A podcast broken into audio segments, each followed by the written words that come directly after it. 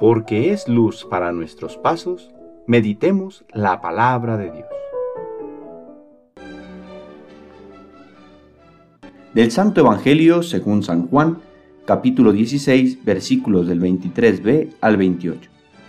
En aquel tiempo Jesús dijo a sus discípulos, Yo les aseguro, cuanto pidan al Padre en mi nombre, se lo concederá.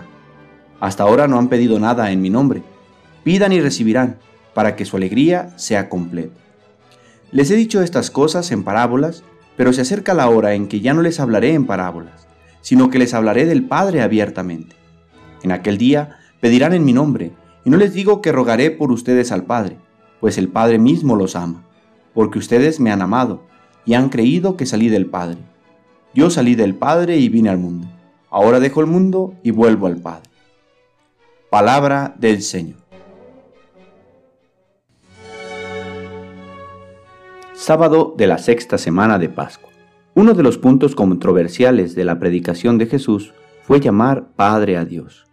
Y no solo le llamaba Padre, sino que nos enseñó a vivir como tal, en el amor y la confianza de un hijo que se dirige a aquel que sabe le ama y le escucha.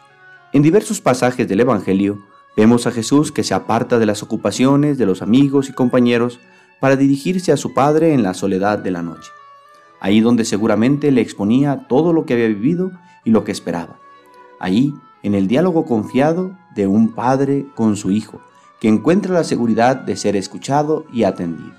Jesús nos enseña que la actitud que Él tiene con el Padre también debe de ser la nuestra. Y hoy nos infunde confianza para pedir al Padre con la seguridad de que nos será concedido.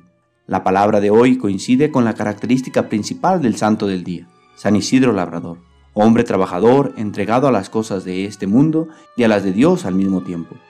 Un hombre con un corazón confiado plenamente en Dios, a quien le concedió muchas bendiciones por su oración confiada. Se dice que Isidro se levantaba muy de madrugada y nunca empezaba su día de trabajo sin haber asistido antes a la Santa Misa.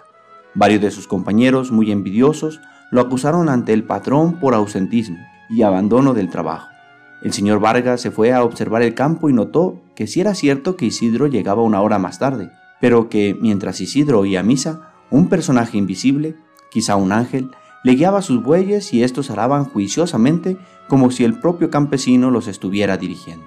Lo que ganaba como jornalero, Isidro lo distribuía en tres partes, una para el templo, otra para los pobres y otra para su familia, él, su esposa y su hijito. Y hasta para las avecillas tenía sus apartados. En pleno invierno, cuando el suelo se cubría de nieve, Isidro esparcía granos de trigo por el camino para que las avecillas tuvieran con qué alimentarse. Un día lo invitaron a un gran almuerzo. Él se llevó a varios mendigos a que almorzaran también. El invitador le dijo disgustado que solamente le podía dar almuerzo a él y no para los otros. Isidro repartió su almuerzo entre los mendigos y alcanzó para todos y sobró. Los domingos los distribuía así. Un buen rato en el templo rezando, asistiendo a misa y escuchando la palabra de Dios. Otro buen rato visitando pobres y enfermos y por la tarde saliendo a pasear por los campos con su esposa y su hijo. Pero un día, mientras ellos corrían por el campo, dejaron al niñito junto a un profundo pozo de sacar agua, y en un movimiento brusco de chiquitín, la canasta donde estaba dio vuelta y cayó dentro del hoyo. Alcanzaron a ver esto los dos esposos y corrieron junto al pozo, pero este era muy profundo y no había cómo rescatar al hijo.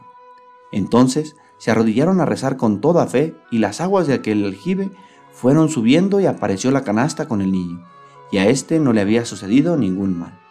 No se cansaron nunca de dar gracias a Dios por tan admirable prodigio.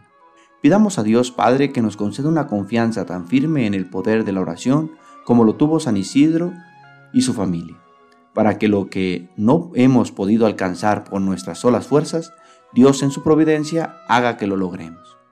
Pedimos también hoy por todos los maestros, que por la gracia de Dios sean siempre un impulso en el crecimiento de sus alumnos, con sus palabras, pero principalmente con su ejemplo de entrega y generosidad por el bien de sus estudiantes. El Señor esté con ustedes.